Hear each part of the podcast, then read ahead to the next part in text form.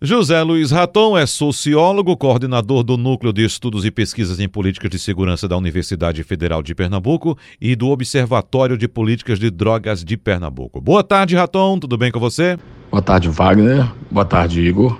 Raton, mais armas provocam menos crimes ou trazem mais violência? A literatura sobre o assunto é vasta e é justamente sobre o ponto de vista acadêmico que vamos abordar esse assunto na coluna de hoje.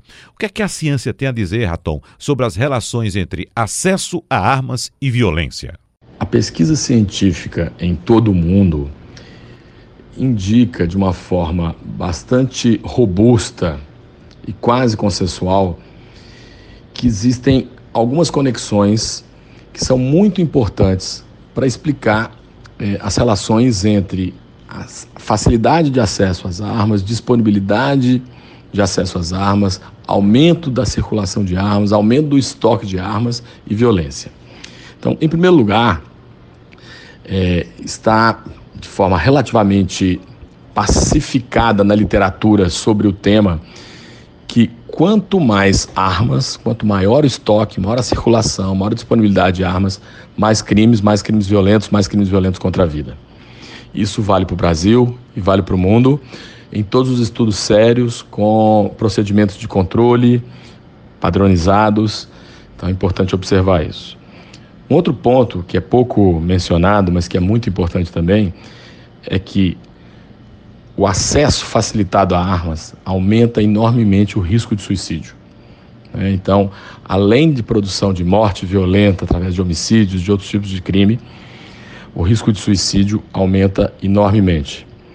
É, é, um outro ponto que tem que ser mencionado é, de forma categórica é que pessoas que possuem armas aumentam o risco de serem mortas por armas de fogo porque não têm treinamento, porque não estão na situação é, de tensão ou de conflito preparadas para o uso da arma, enquanto a, outras pessoas estão e podem utilizar até a própria arma da pessoa que a possui.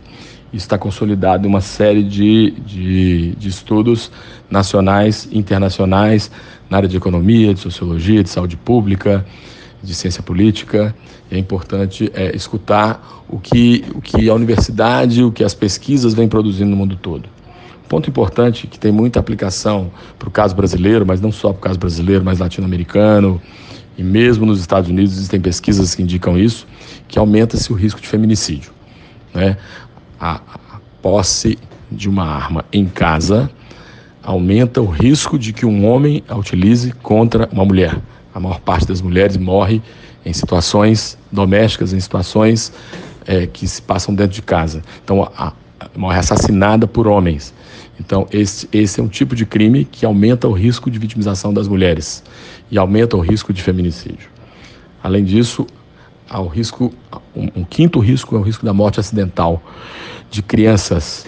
É, armas são guardadas em casa e mesmo que escondidas, é, existe o aumento da possibilidade de que crianças se utilizem de armas guardadas pelos pais, que em momento de não supervisão possam ser utilizadas de forma inadvertida acidental e provoquem uma auto-injúria ou provoquem injúria em outras, em outras crianças, aumentando o risco de morte de crianças.